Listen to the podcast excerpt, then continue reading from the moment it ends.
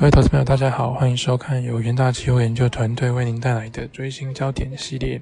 那本周的节目呢，将为各位带来呃黄金的一个短期展望分析。那就像我们标题所提到的，目前因为这个整体呃这个市场预期说升息可能会持续的一个呃延长，那终端利率有所上调的一个情况之下，导致说近期黄金其实承受不小的压力。那在之前的一个相关避险需求或是这个有一些这个抗通膨需求有所回升的情况之下，都没办法让黄金这个走势有明确的一个提振效果。好，那首先我们可以看到在第二页的部分哦，这个是呃今年以来呃各金属期货的一个涨跌表现哦。那其实二零二二年十一月初以来，由于市场动荡、经济衰退预期上升，跟央行增加黄金购买支撑的黄金的一个需求，让黄金重拾涨势。不过在二月之后，因为美国它在一月的一个非农就业数据是意外的强劲哦，加上通膨下降的速度并不如原先的预期，导致说市场上对于美国进一步升息的预期是呃明。显的回升，那就打压黄金大幅回吐此前的涨幅。好，那本次的一个这个呃节目内容，我们内容大纲呢，我们分为这个供需助力、市场逆风跟其他多空来介绍。好，首先在供需助力的部分哦，那最新公布的这个中国的官方 PMI 跟最新 PMI 显示。啊，不管是在制造业、非制造业，或是综合的 PMI 部分哦，都是有呃回升到扩张区间的一个状况。那显示说中国经济景气是有明显的回升，那这个当然就有利于这个黄金需求的回暖，因为中国是最大的一个黄金需求国嘛。那另外在第三页的啊第五页的部分也可以看到，这个央行的买气也是持续的增加。那最主要就是为了对抗这个啊市场上的一些不确定性，包含说高通膨的环境啦，那无二战事的地缘政。治风险等等，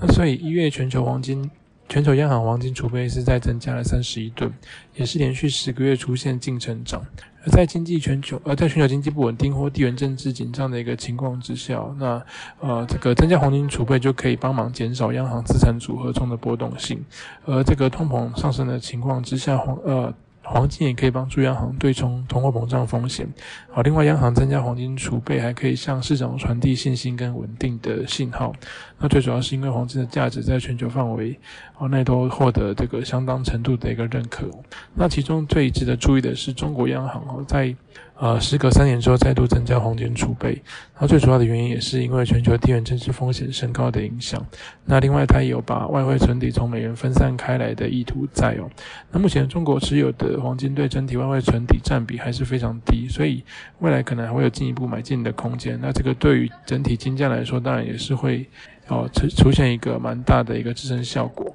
好，那第六页的部分哦，那另外的一个供需助力包含在通膨预期回升的部分哦。那呃，目前在市场上殖利率回升的一个情况之下，金价还能维持一定的一个呃支撑性，最主要的原因就是平衡。通膨率哦也在上涨，那平常通膨率一般是来反映说对于市场上对于这个通膨的一个预期嘛，那也反映说市场上对于通膨的预期还是在升高的，那也就是说通膨还是市场上的一项重大隐忧，所以只要通膨的忧虑持续，那么作为传统这个抗通膨资产的黄金就能获得相对应的一个啊支撑或者说吸引力哦。好，那刚刚讲的是目前这个金市上海的一些支撑，或者说利多的一个因素。那目前影响这个黄金的最主要的一个利空，可能还是在于美国升息预期这一块哦。但是这个带动了整体的，好像是美元啊，或是说美债殖利率的上升，其实都不利于黄金的走势。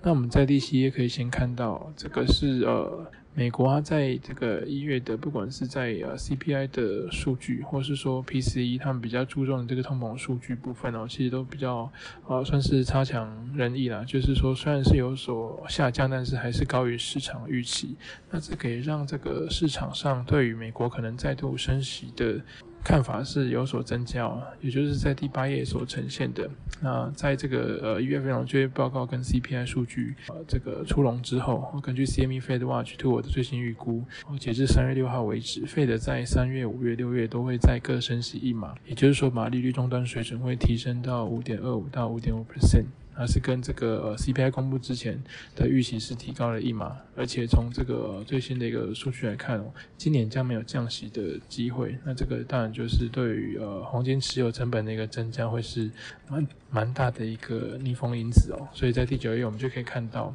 那近期美债实质殖利率又再度的一个攀升。那最主要就是因为美国联准会相相关的一些鹰派言论嘛，再加上说通膨的一个回落的预期，回落不及预期哦，都激起进一步升息的一个揣测。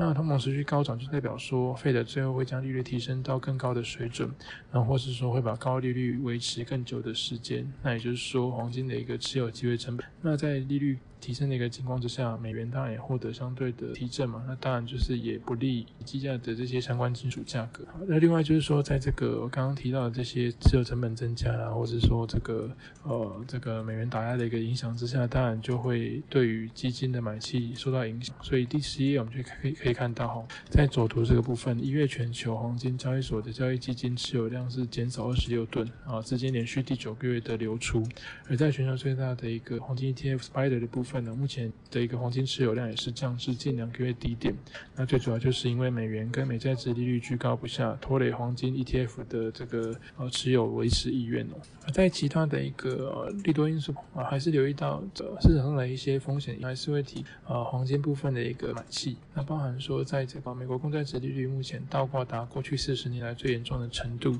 那也暗示美国经济陷入衰退的一个风险大增。那因为一般来说，这个值率倒挂可能是对股市不利的一个光讯号，也就是说，这个市场对于风险是担忧，那把资金转向避风。那另外，这个也因为短期的利率升高了，代表贷款增高。那对于一些需要短期周转的个人或企业的压力加剧，啊最后可能也会导致说这个投资意愿的降低啊，进而影响到企业获利，或是说这个企业的一个衰退。那这当然对于黄金的避险面说就是蛮大的降。那另外就是然后右边这张图，目前这个乌俄的战事还是当中嘛。那除了这个干扰商品价格让我们高涨之下。那另外，在这个呃俄罗斯，它的一些因为这个呃战事持续的一个延迟，说它做出太过激烈的一个反应的话，比如说大幅削减原油供啊，造成那种这些诸多不利不利因素的一个环绕之下，啊市场还是有机会黄金当成避险。